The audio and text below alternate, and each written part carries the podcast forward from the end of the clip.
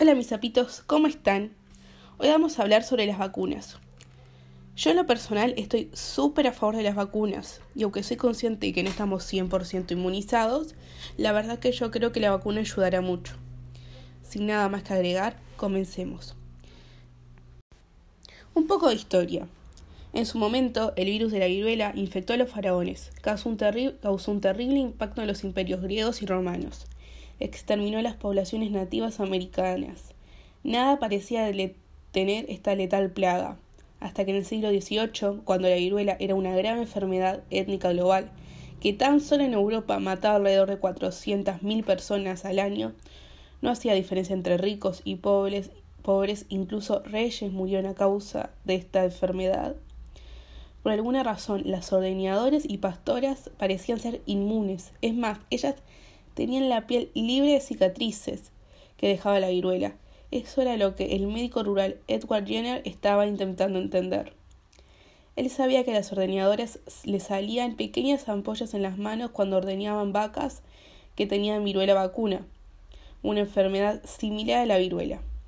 Este fenómeno hizo que Jenner piense en que la viruela vacuna y la humana estaban relacionadas y que la infección la que produciera la, que producía la vaca era suficiente para proteger a la gente. Decidió demostrarlo, y para eso necesitó tres cosas.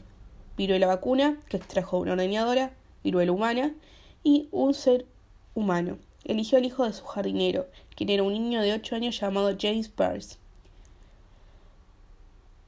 Jenner infectó al chico con viruela vacuna. Esperó un par de meses, luego le inyectó viruela humana. Pierce no enfermó. Repitió este experimento con varios pacientes y el resultado fue el mismo. Bastante tiempo después, en el siglo XIX, Jacob Yellen eh, planteaba que las enfermedades infecciosas estaban causadas por gérmenes, teoría que demostraba más, que demostrada más adelante por Robert Koch, no sé cómo se pronuncia. Y un tiempo después, Louis Pasteur comprobó que los micro obvios atenuados pueden prevenir enfermedades y propuso el término vacuna. Casi 200 años después del experimento de Jenner, en 1980 la OMS anunció la erradicación de la viruela. Gracias a esta nueva herramienta de la medicina logramos erradicar la enfermedad que se llevó miles y miles de vidas. ¡Wow! ¡Qué historia, ¿no?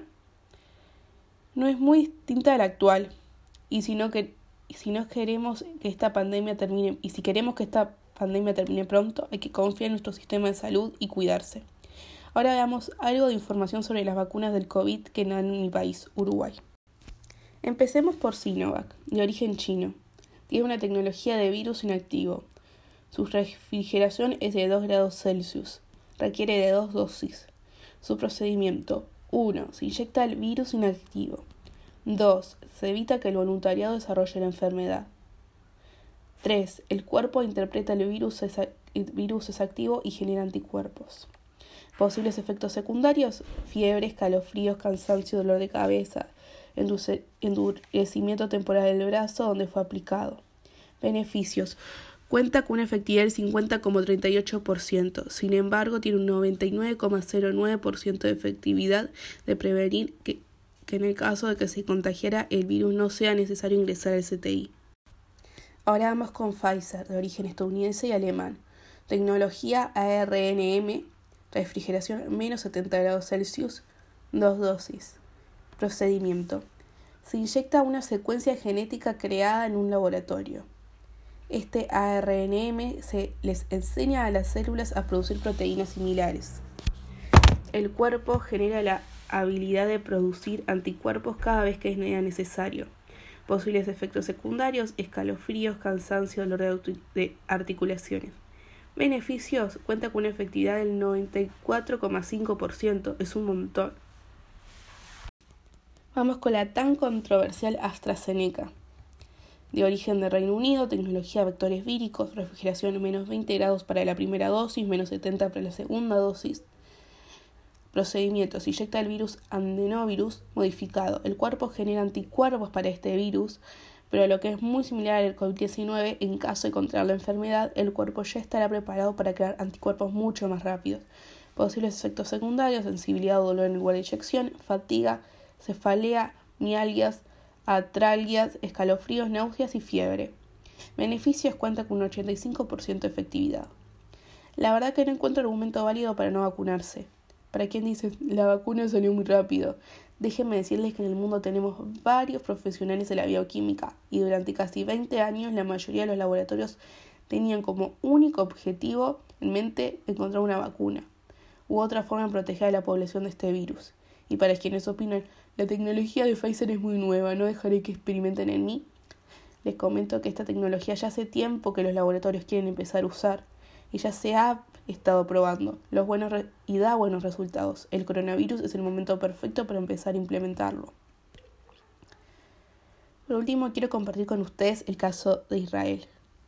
Israel, que en su momento fue la nación con más contagios diarios, que en enero de este año llegó a los 10.000 casos diarios, hoy en día cuenta con menos de 200 casos diarios y ya se puede circular en la vía pública sin mascarilla. Sí, oyeron bien, sin mascarilla. Este gran cambio se debe a que más del 60% de la población Israel, israelí ya cuenta con las dos dosis de Pfizer. Sí, hay lugares donde todavía hay que usar la mascarilla, pero ya es un cambio. Y si un país que tiene una población equivalente a tres veces la de Uruguay pudo avanzar tanto, nosotros también podemos. El cambio está en nosotros. Obvio, mis zapitos, recuerden que todavía no estamos todos vacunados y si lo estuviéramos, aún así hay posibilidades de contagiarse. Así que acuérdense de las otras medidas de cuidado. Lavarse las manos, de los dos metros de distancia, el uso de mascarilla, no somos Israel, impedir aglomeraciones innecesarias, etc.